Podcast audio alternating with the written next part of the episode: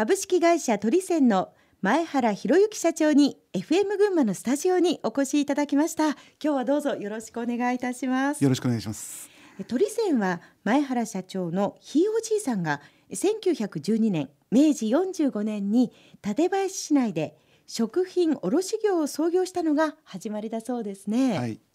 そのあたりのお話からまず伺っていければと思うんですけれども、はい、これ前原社長皆さん多分思われるかもしれませんなぜトリセンという名前なんでしょうか？はい。はい。この質問というのは実はあのよく受けます。創業者が私のあの曽祖父前原千吉になります。はい。横浜で業務用紙とした、うん、あの鶏卵卵ですね。鶏卵やあの、えー、鶏肉の商店で見習いをしてたんです。うん、そこでですね商いの方法を勉強しまして、はい、明治45年ですね館林の方に戻りまして創業しました。その際に鳥屋のせんちゃんということで近所の方周りの方から呼ばれていたそうです。そういうことであの屋号をですね鳥線にしたと聞いております、はい、なるほど。それで鳥をイメージしたこのイメージキャラクターハートリということなんですね。ありがとうございます。ねということで、はい、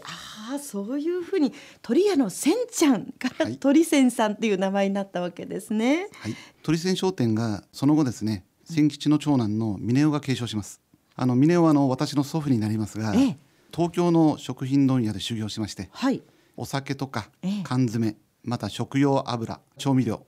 またあのその当時は珍しかったと思うんですが、はい、洋食器などの卸を始めました、えー、その後ですね昭和23年に、えー、株式会社鳥泉本店を設立しました、うん、少しではありますが小売りも始めたというふうに聞いてます、えー、ただ本格的に小売りを始めたのは、はい、その後で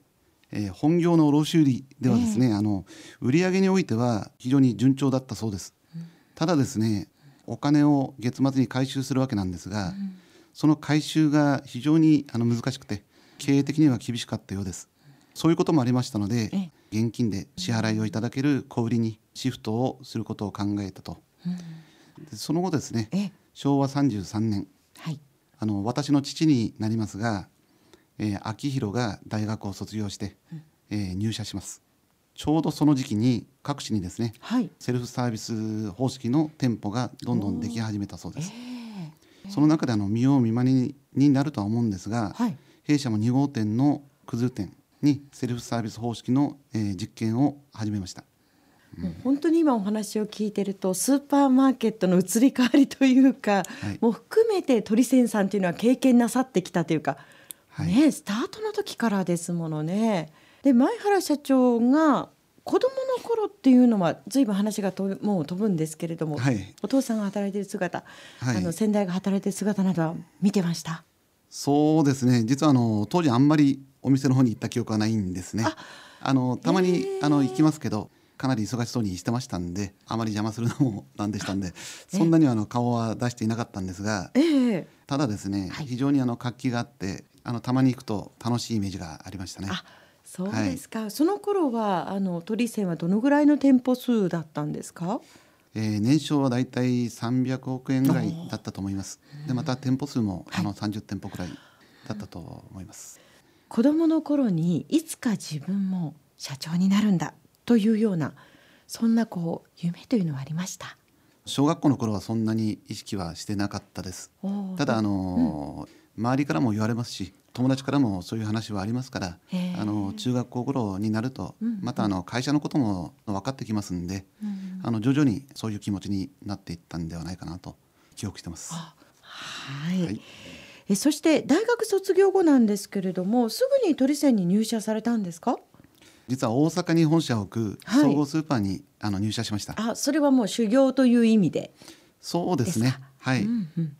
えー、この会社はですね、はい、あの当時あの関東にも店舗がありまして、えー、えー、私はあの茨城県の店舗に配属され、はい、あのその当時はあの衣料品を担当してました。でそこで何年ぐらいお勤めになったんですか、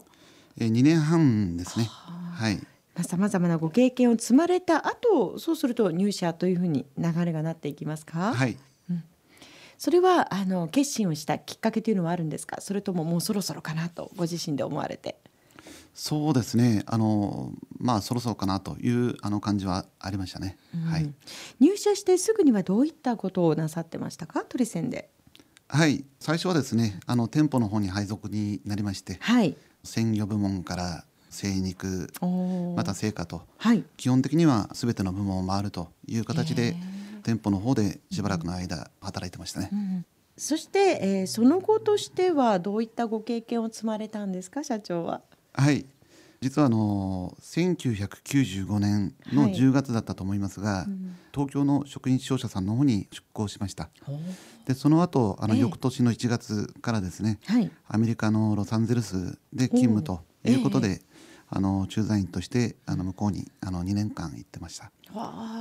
ロスにいた頃というのはいろんなスーパーマーケットを見てあの今後トリセンに役に立つようなものはないかなんていうんで勉強なさったりしました、はいあの時間がありますと、えー、やはりあのよく見に行きましたね、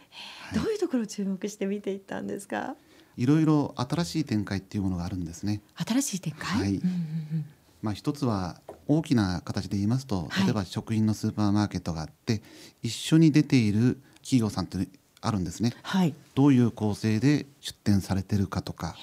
または店舗の中で日本ではまだ少なかったサプリメントの売り場がかなり広いとか、まあ、いずれこれも日本にあの来るんだろうとかあのいろいろやはりアメリカの方があの多少先に進んでる部分がありましたから、あの見てよくあの勉強させてもらいましたね。えそして、えー、戻ってこられて当社の様子というのはいかがでしたか？はい。1998年に、はい、あの戻ってきました。ですぐにですね SM 統括部というあの部署に配属されました。SM 統括部、はい、はい、ここではどういったお仕事をされていたんですか？はいあのこの SM というのはあのスーパーマーケットの略なんですね。あなるほど、はい、商品の仕入れを担当する部商品部と。えあと店舗を統括する店舗運営部があります。はい。この2つの部門はあの統括する部門になってるんですね、うん、まさにこうトータル的に見ていくということなんですね、はいこの部署に配属されまして、うん、あの全体を把握するということでは非常に良かったというふうに思います。その後にこの翌年ですかね、営業企画部の方に移動しましてその際にあの部長になりましてチラシとか企画ものまた販売促進や物流関係また放送資材とかあのそういうもののあの仕入れなどの仕事を担当してました。まさに一番大事なこう肝となる部分ですね。そうですね。まあいろいろとあの改善するところは改善してきたというふうには思います。前原社長が手掛けた何かこう改革っていうのはあるんですか？そうですね。あのいろいろ変えていったのは変えてたんですけど小さなことの積み重ねになりますんで聞いてる方がどう思うかっていうのはあるとは思うんですが例えばあのチラシにおきましてはその当時は週に2本から3本だいたい曜日を決めて反則を行ってたんですね。で月の始まり月の中旬ですね。そこにあの曜日とは関係なくセールを持ってこようということで今でも残ってるんですがあの月初に特ダネ市またあの月中の、えー、飛び切り市そういうものというのはあのその時に作りましたね、うん、まあ企画としては非常に成功したのかなというふうに思います、うん、どうしてそれを思いついたんですか？月賞に弾みをつけたいというのもありましたし。月の初めスタートの時に、ね、はい、またあの月中においては年金の支給日ということもありましたから、えー、そういうものも入れましてね。考えてあのやったのを覚えてます、はい、皆さんが買いやすい環境をさらにこう整えていったりとか、はい、ということなんですかね。につながっていったと、はい、えー、あとはご自身で何か心がけていることなどありますか？時間がある時には、あのお店の方を見に行くようにしてます。弊社の店舗もそうですし、えー、あの競合になる店舗もそうですし、うん、まあそこまではいけてないかもしれませんけど目標としてはできれば週に10店舗ぐらいは見たいというふうには思ってます。あとは、あの海外はやはりなんだかんで言うとアメリカになると思いますね。はい。毎年ですね20年以上続けてるんですけど、はい、トリセンの従業員ですね、を連れてアメリカのスーパーマーケットの方は見に行くようにしてますね。研修に行かれてい。るんですか、はい、はい、2009年に39歳の若さで社長に就任されました。そのあたりのお話を伺っていきたいと思うのですがその前に一曲お届けいたしましょう。どんな曲を選んでくださいましたか？非常に元気が出るおいいですね、はい、歌を選んできました私もそうですし、はい、あのぜひ皆さんもあの聞いて元気になってもらえればというふうに思います、うん、はい。ではご紹介いたします。曲は川島英語で元気出してゆこう